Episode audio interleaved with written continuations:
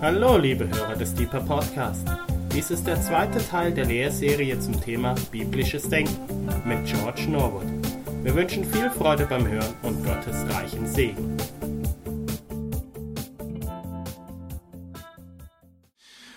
Kritisches Denken und kritische, kritische Reflexion ist gut und ist wichtig. Die Bibel setzt kritisches Denken voraus.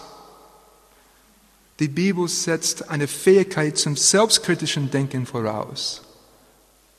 Und die Bibel setzt voraus eine Fähigkeit zu, zu essentiellen Denken. Letzte Woche haben wir drei Aspekte be be bewegt zusammen. Also biblisches Denken ist dialogisch, das heißt, Gott sucht den Dialog. Deshalb gibt es so viele Fragen in der Schrift. Gott sucht die Beziehung, er sucht Dialog.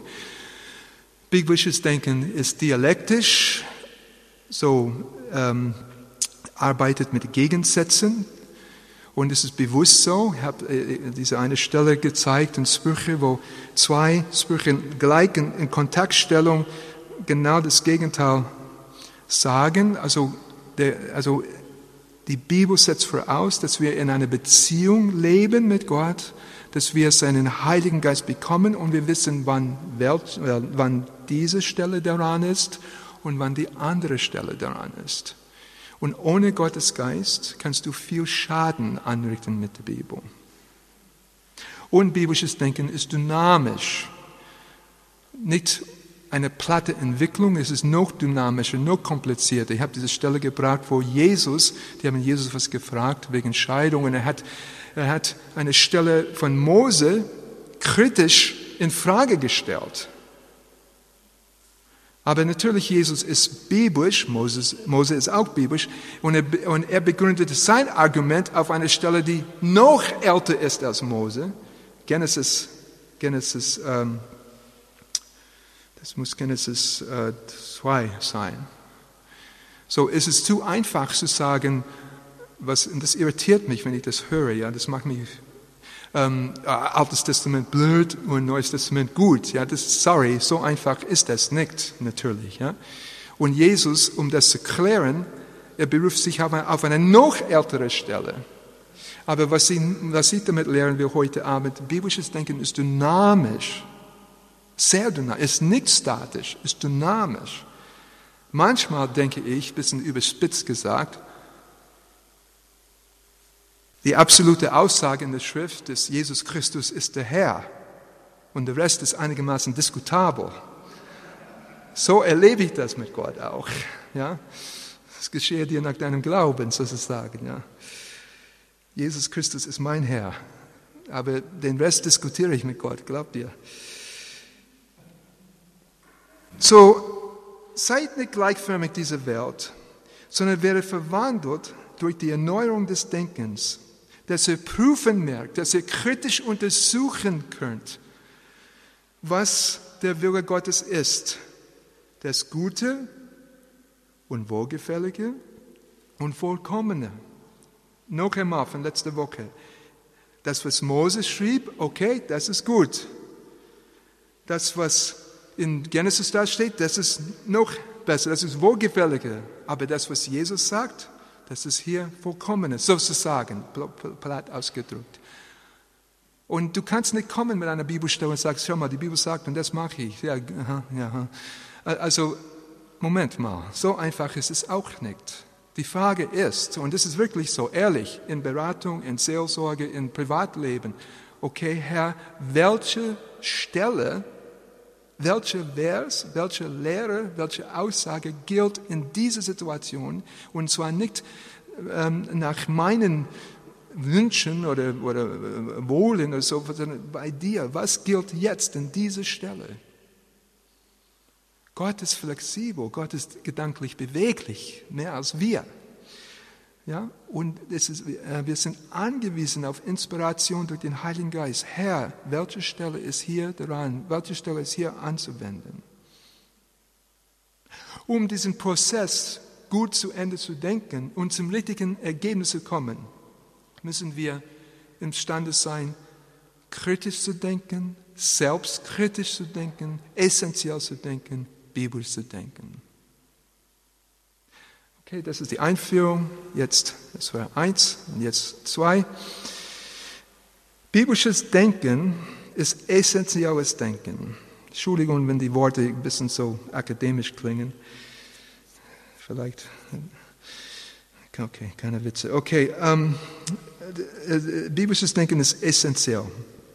Also biblisches Denken bleibt nicht auf der Oberfläche, sondern geht zum Herz des, der Sache, zum, zum Kern der Sache. Nun, das weißt du, aber ich will, dass wir das zusammen betrachten und dass wir, das ist immer so, in Gebet, auch in unseren Fürbittestunden, wir versuchen zu beten gemäß Gottes Herzen. Was ist das? Was ist der Kern des Themas? Was ist der Kern des Problems? Ja? Hier, die klassische Stelle, 1 Samuel 16, 7. Aber der Herr sprach zu Samuel, siehst du diese, große, diese tolle Jungs vor dir, siehe nicht auf sein Aussehen und auf seinen hohen Wuchs, denn ich habe ihn verworfen, sagt der Herr. Denn der Herr sieht nicht auf das, worauf der Mensch sieht, denn der Mensch sieht auf das, was vor Augen ist, aber der Herr sieht das Herz. Das ist nicht einfach eine niedliche Stelle für uns Menschen, die vielleicht nicht so schön aussehen, dass wir auch mal eine Chance haben bei der Bewerbung. Es ist, es ist biblisches Denken. Es ist biblisches Denken. Biblisches Denken dringt zum Kern der Sache. Was ist hier das Thema im Kern? Warum geht es? Es ist nicht so, dass im Alten Testament, dass sie oberflächlich gedacht haben, im Neuen Testament wurden sie auf einmal abstrakt. Das ist, sorry, ja, komm nicht bei mir mit sowas bitte. Fünfte Buch Mose, Kapitel 10, Vers 15 bis 17. Ja? Fünfte Buch, Buch Mose, Kapitel 10, Vers 15 bis 17. Ich zitiere. Doch nur deinen Vätern hat der Herr sich zugeneigt, sie zu lieben. Und er hat ihre Nachkommen nach ihnen, nämlich euch, aus den allen Völkern erwählt, so wie es heute ist. Und jetzt diese Aussage. So beschneidet denn die Vorhaut eures Herzens und verhärtet euer Nacken nicht mehr. Also beschneidet die Vorhaut eures Herzens. Hier, ihr versteht schon, worum es geht bei Beschneidung. Aber schon damals haben sie verstanden, dass, die, dass der Ritus der Beschneidung letztlich symbolisch ist und es geht um was ganz anderes. Das habe ich, glaube ich, letztes Jahr ganz tiefenpsychologisch ausgearbeitet und so. Ähm, beschneidet die Vorhaut eures Herzens. Dringen wir auf den, zum Kern der Sache. Das schon im fünften Buch Mose. Gehen wir weiter zu Joel zum Beispiel. Das ist typisch biblisches Denken, Kern der Sache. Joel Kapitel 2, 12 bis 14, eine Stelle, die wir gern verwenden im Gebetshaus. Joel Kapitel 2, Vers 12 bis 14. Doch auch jetzt spricht der Herr. Kehrt um zu mir mit eurem ganzen Herzen und mit Fasten und mit Weinen und mit Klagen und zerreißt euer Herz und nicht euer Kleider und kehrt um zum Herrn, euren Gott. Natürlich der Brauch im Alten Testament, ja, in, in, in ähm, was, in, in, in Bestürzung reißt man die Kleider. Ja, der hohe Priester aus Jesus sagte, ich bin der Sohn Gottes und der hohe Priester zerriss sein Kleid. Das ist ein, ein, ein, ein Brauch, womit man Bestürzung zum Ausdruck bringt.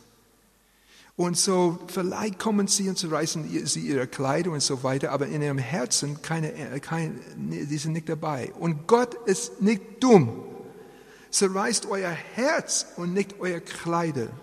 Beschneidet euer Herz und nicht nur den Körper. Schaue auf dein Herz und nicht auf den Anzug. Das ist typisch biblisches, biblisches Denken, ist essentiell. Eine wunderbare Stelle, eine Stelle, die mir Hoffnung schenkt. Psalm 51, Vers 18 und 19 denn du hast keine Lust an Schlachtopfer. Stimmt nicht. Gott wollte Schlachtopfer, oder? Im dritten Buch Mose. Oh nein, was ist hier biblisch? Ja, genau. Die Bibel setzt voraus, dass du ein bisschen dynamisch denken kannst. Ja?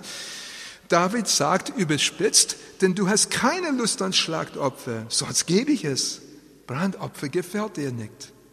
Die Opfer Gottes sind ein zerbrochener Geist, ein zerbrochenes und zerschlagenes Herz wirst du Gott nicht verachten. Danke, Herr. Deshalb bin ich hier. Noch. Ja, ein zerbrochenes und zerschlagenes Herz wirst du Gott nicht verachten. Zu dringen auf den Kern, zum Kern der Sache, das bringt Gott nichts, wenn wir einfach Schlachtopfer bringen. Das bringt ihm nichts mit Brandopfer, sondern er sieht unser Herz. Nun, wenn wir natürlich mit vollem Herzen Schlachtopfer bringen, das ist eine andere Geschichte. Aber das ist typisch biblisches Denken. Noch einmal, durch die Wiederholung wird es uns einleuchten. Sprüche, Sprüche, Sprüche Kapitel 21, 3. Sprüche Kapitel 21, 3. Danke, Monika. Ich will uns nicht durch die Schrift jagen, aber lasst uns, also Gerechtigkeit und Recht üben ist dem Herrn Liebe als Schlachtopfer. Sehen wir das? Das ist typisch biblisches Denken. Gerechtigkeit und Recht üben ist dem Herrn Liebe als Schlachtopfer. Also Gott ist gut, aber nicht dumm. Ja? Wenn wir mit Schlachtopfer kommen, aber keine Gerechtigkeit, dann können wir das gerade lassen mit dem Schlachtopfer und mit dem Gottesdienst und mit Lobpreis und so weiter und so weiter. Ja? Jeremia Kapitel 6, Vers 14. Jeremia Kapitel 6, Vers 14. Der Herr spricht über Jeremia oder durch Jeremia und er sagt, diese falschen Propheten, sie heilen den Bruch der Tochter meines Volkes oberflächlich und sagen Friede, Friede, und da ist doch kein Friede. Gott will nicht, dass wir oberflächlich denken. Hey Mann, in der christlichen Szene ist es so oberflächlich manchmal. Gott will nicht, dass wir oberflächlich denken. Gott will nicht, dass wir oberflächlich heilen.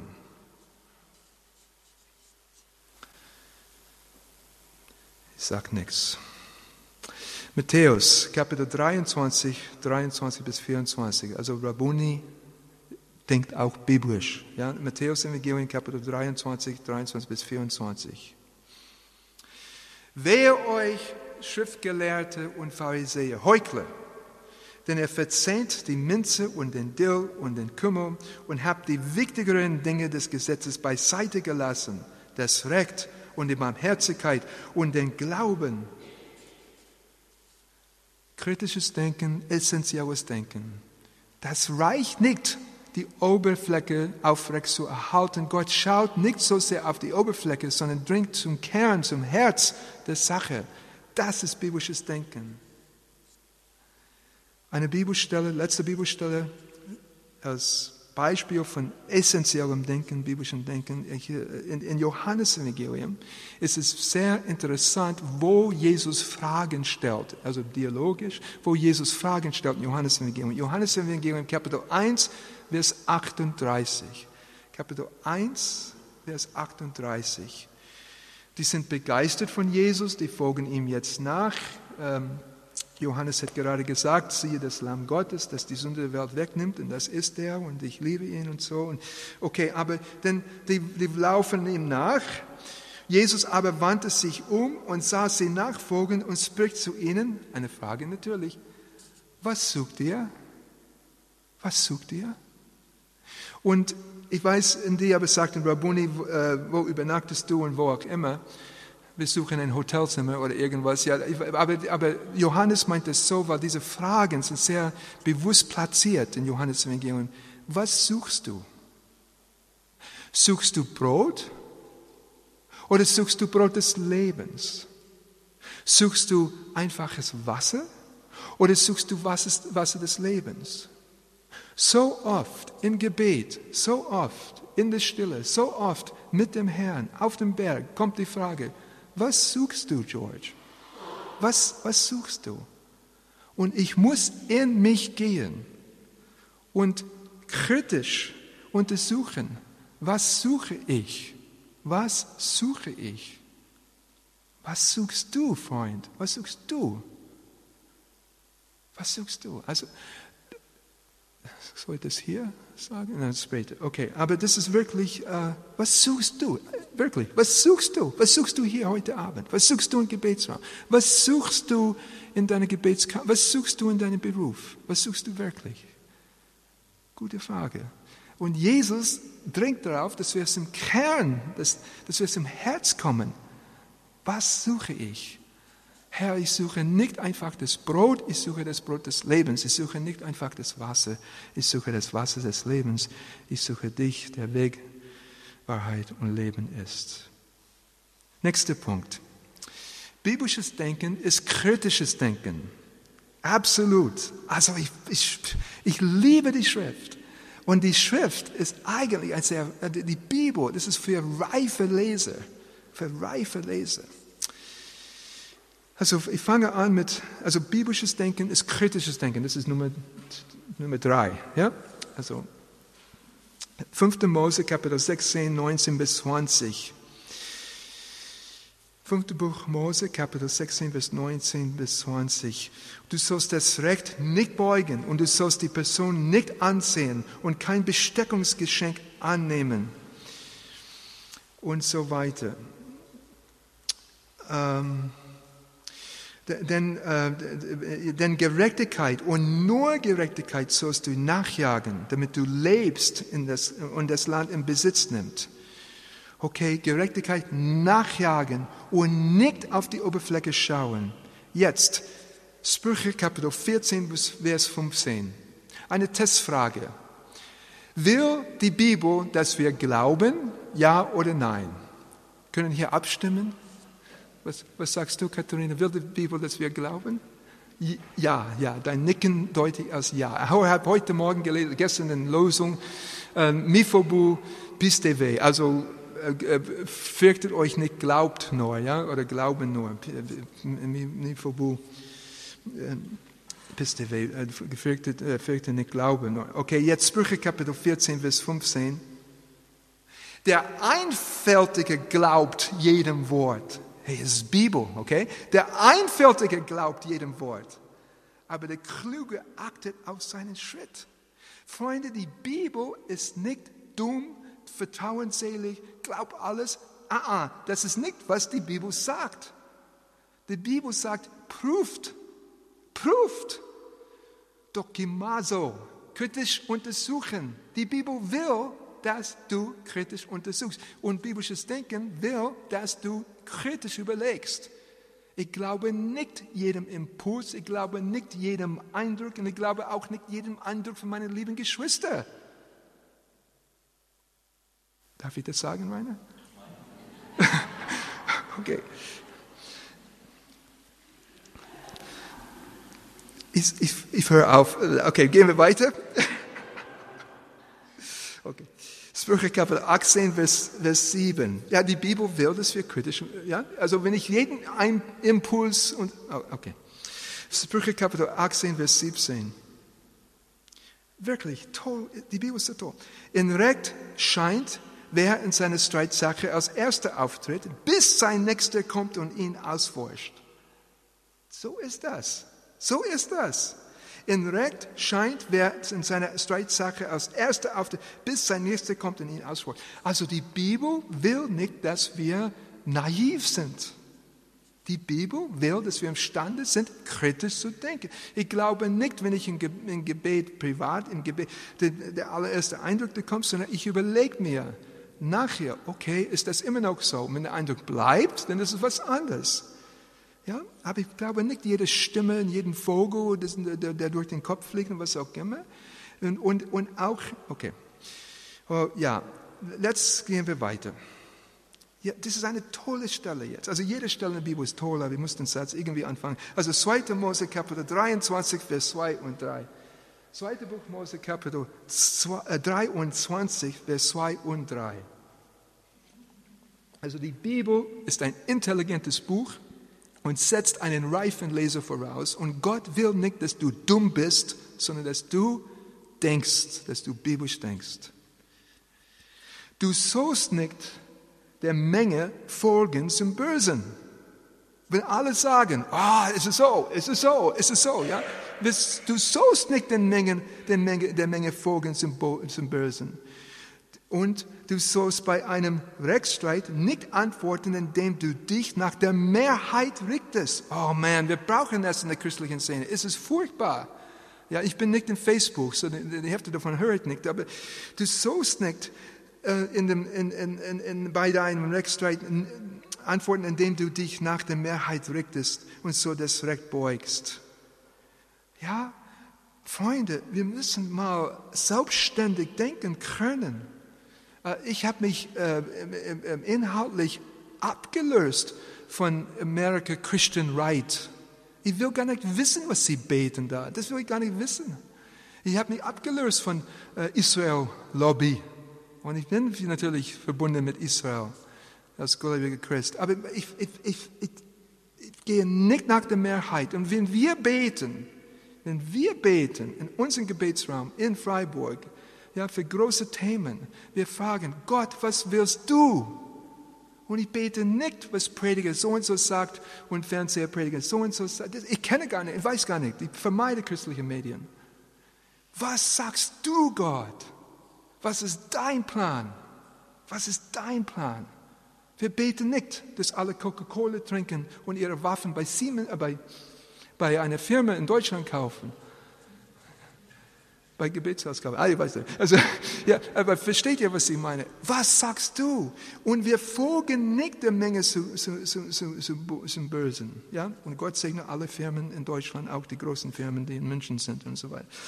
Ja, aber, aber aber ihr versteht, was ich meine. Also noch einmal, du sollst nicht der Menge folgen zum Bösen und du sollst nicht bei einem Rechtsstreit antworten, indem du dich nach der Mehrheit richtest, sondern du sollst kritisch überlegen, was will Gott wirklich? Und Freunde, 60 Jahre vorher, die ganze, nicht die ganze, eine große Menge Christen waren alle gleichgeschaltet. Und ein paar andere, Dietrich Bonhoeffer zum Beispiel, haben gesagt, nein, Moment mal, Moment mal, die Menge ist falsch und biblisch ist andersrum. Oder? Okay? Das ist kritisches Denken, das ist biblisches Denken und das will Gott. Noch ein Beispiel, jetzt ohne Bibelstelle, Dankeschön, ja. aber die, wie behandelt die Schrift David, also die, die, die, die Gestalt David, Ben Jesai, wie wird David behandelt in der Schrift?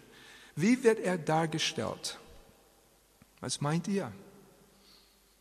Schon ideal, ideal, schon ideal, aber nicht nur. Ich werde nie vergessen, ich war hier in der Uni, ich habe 23 Semester lang hier altunitarische Philologie studiert, hier im KG 2 und so, und ich war in Judaistik. Ja, Judaistik, ich habe viel in Judaistik gemacht. Und der Professor sagte, der Professor sagte, diese Bücher, ja, 1., 2. Samuel, 1., 2. Chronik und so weiter, das sind Meisterwerke der Weltliteratur. Und aus der Zeit haben wir nichts Vergleichbares. Und das weiß ich, weil ich auch die andere Literatur äh, äh, geackert habe. Also, ich habe das auch gelesen. Ja, wir haben Sachen gelesen aus Assur und Babylon und so weiter. Und aus der Zeit gibt es nichts Vergleichbares.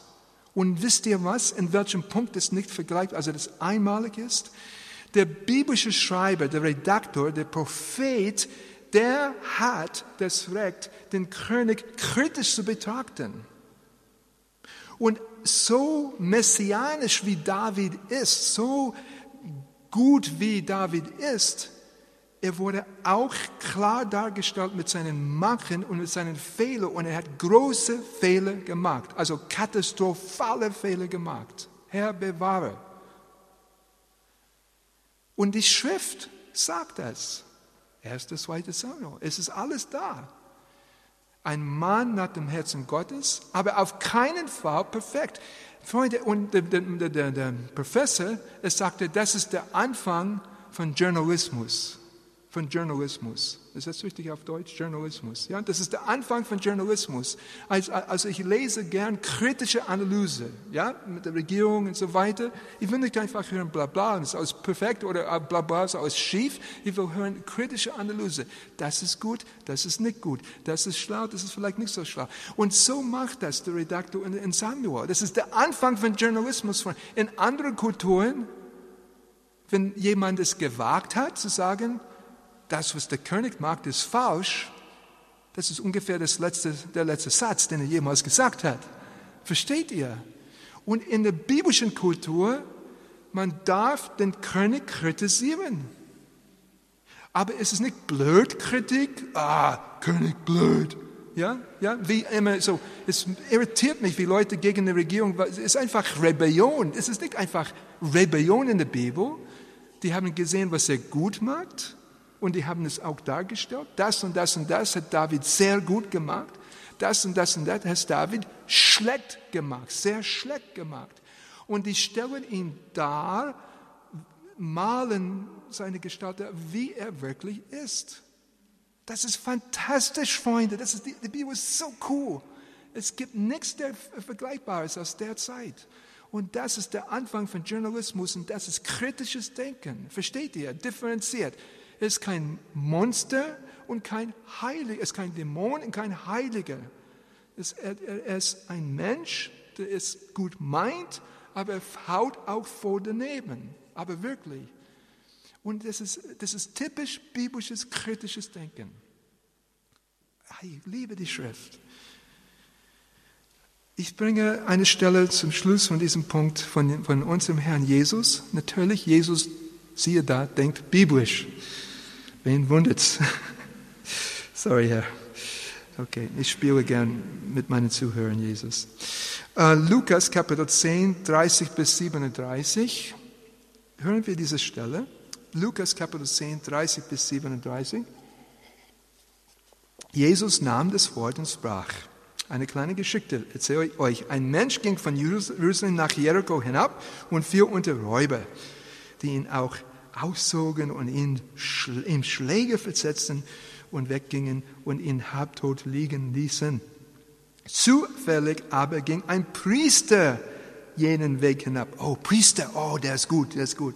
Und als er ihn sah, ging er an der entgegengesetzten Stelle vorüber. Oh, oh, der Priester hat es nicht richtig gemacht. Oder, das müssen wir kritisch untersuchen, hat der Priester immer recht?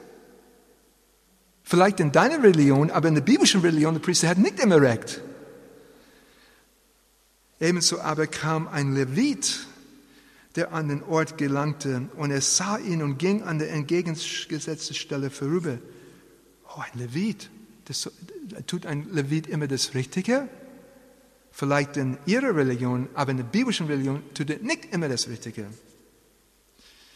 Weiter, als aber aber ein Samariter, buh, also buh bei Samariter, ja, uh, ein Samariter, also ein, ja, ein Ausländer, ein, ne, ein, ne, okay, ein Samariter, der auf der Reise war, kam zu ihm und als er ihn sah, wurde er innerlich bewegt.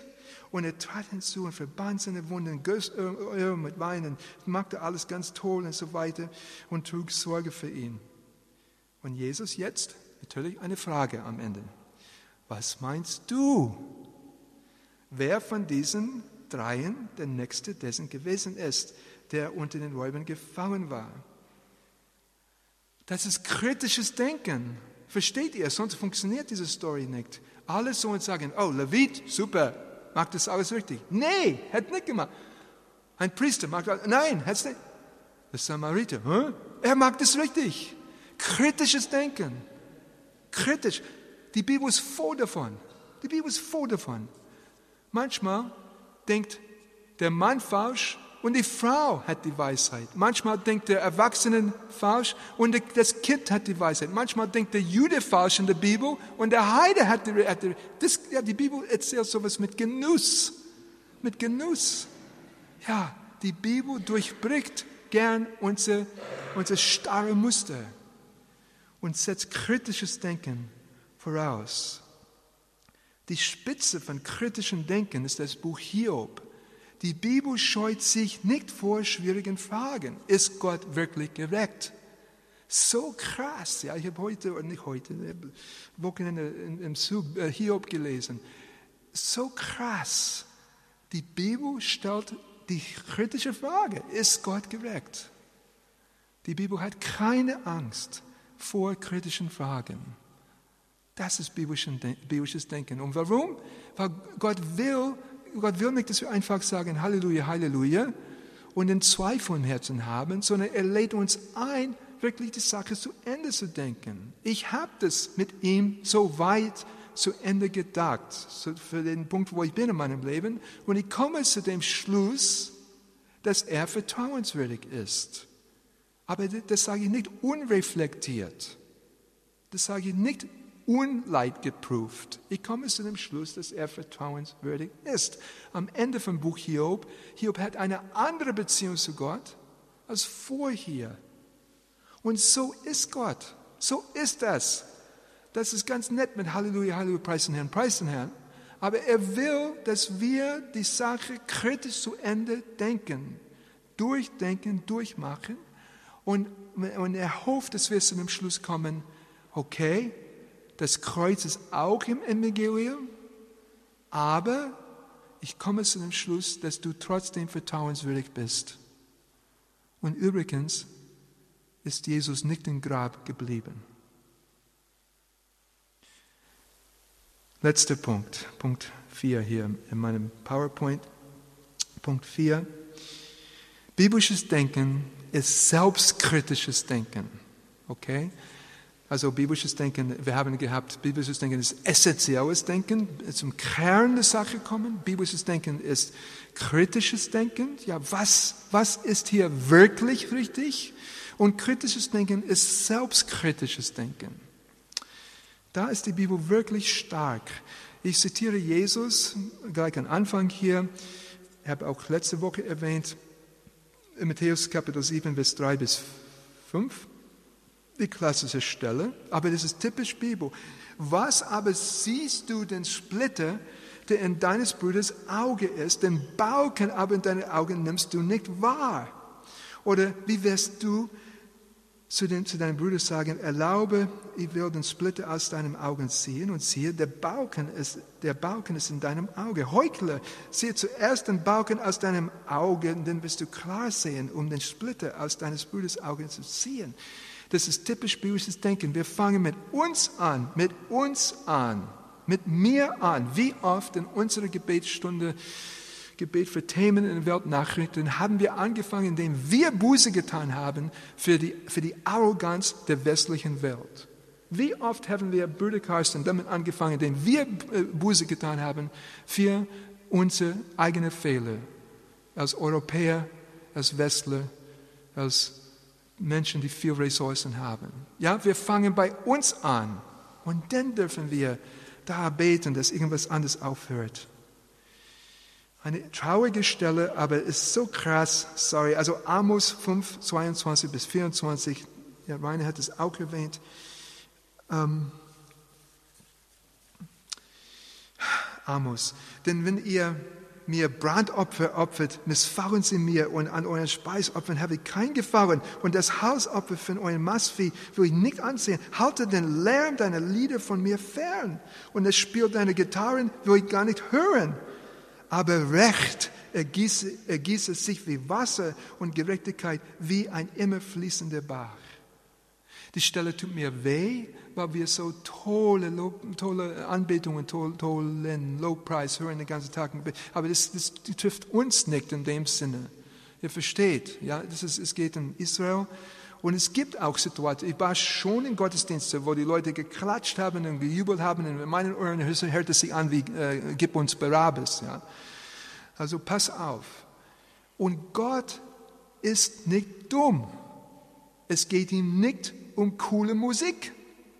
Es geht ihm nicht um coole Musik. Es geht um was Tieferes. Aber wir, das ist Amos, das ist ein, wohlgemerkt, ein jüdischer Prophet, ein, ein israelitischer Prophet, der das sagt. Okay? Das ist nicht ein ähm, israelkritischer, meinetwegen, da, da, da, als ähm, ja, Nachrichtensender so und so, sondern das ist ein Israel, Israelit, der das sagt. Das ist Selbstkritik.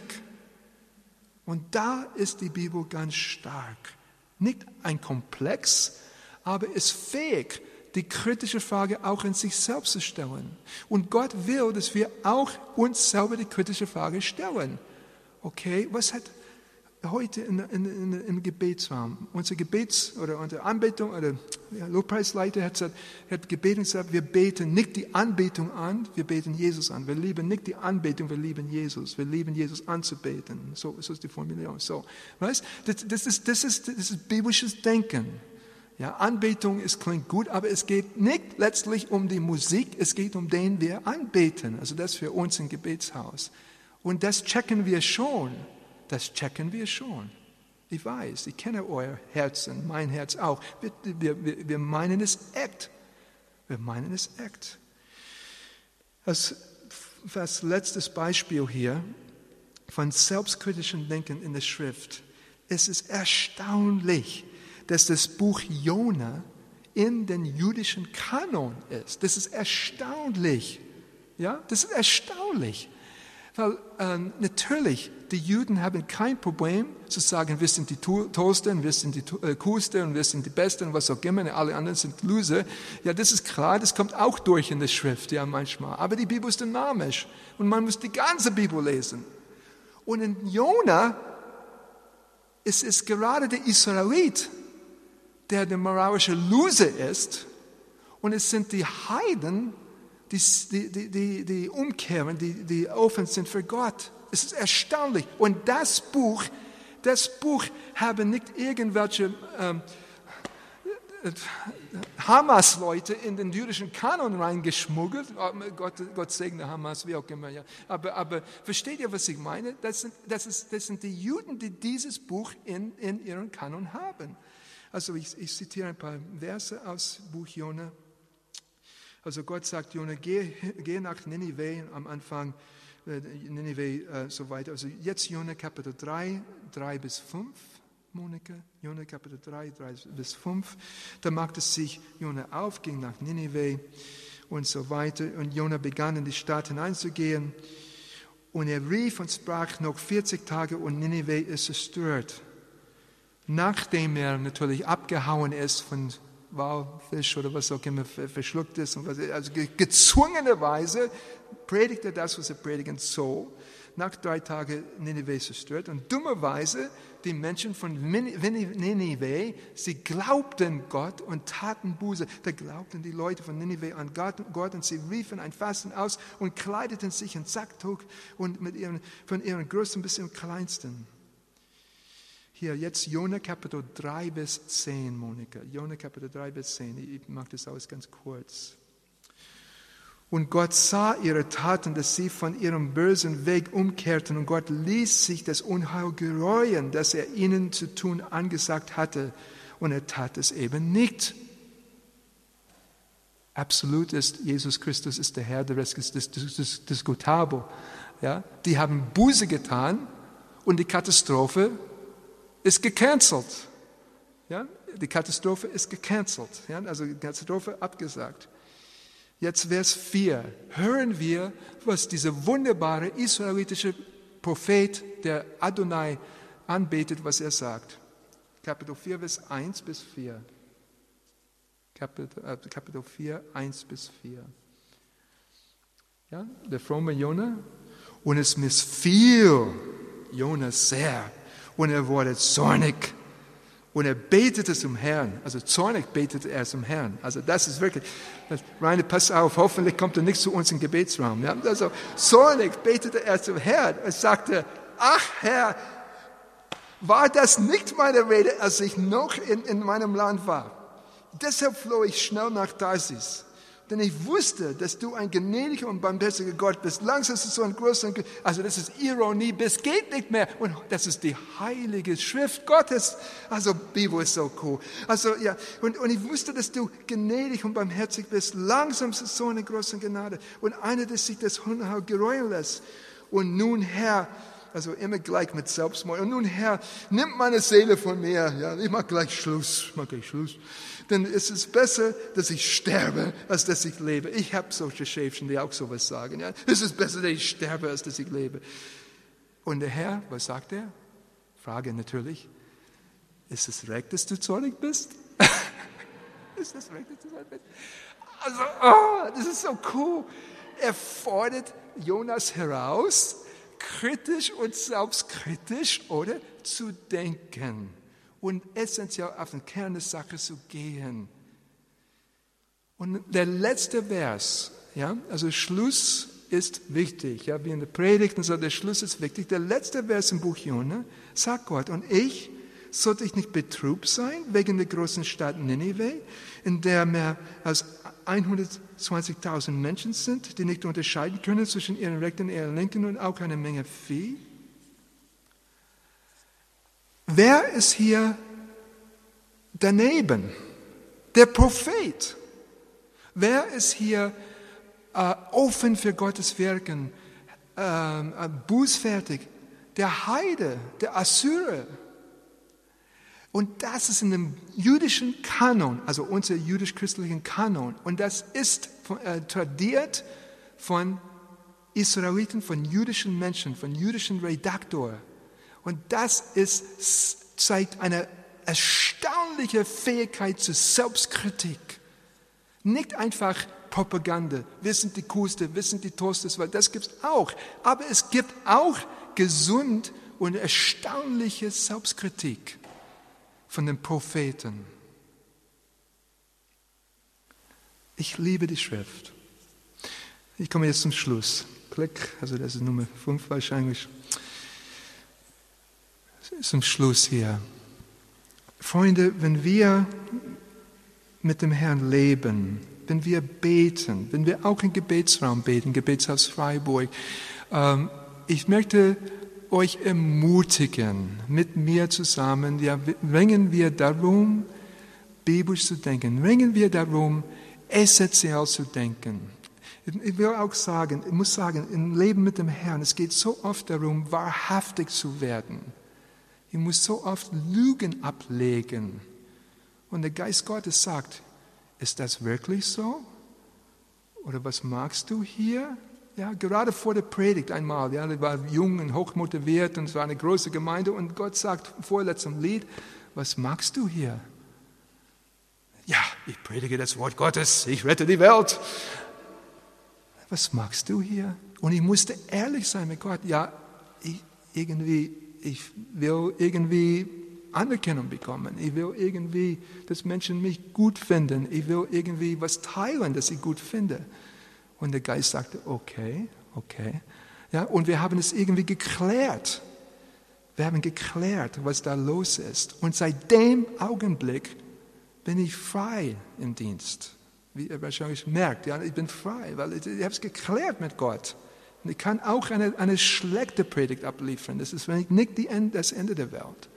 Ja, weil, weil wir haben es geklärt. Und so oft, Gott sagt, ja, was magst du? Denk, was magst du? Ist das recht, dass du zornig bist?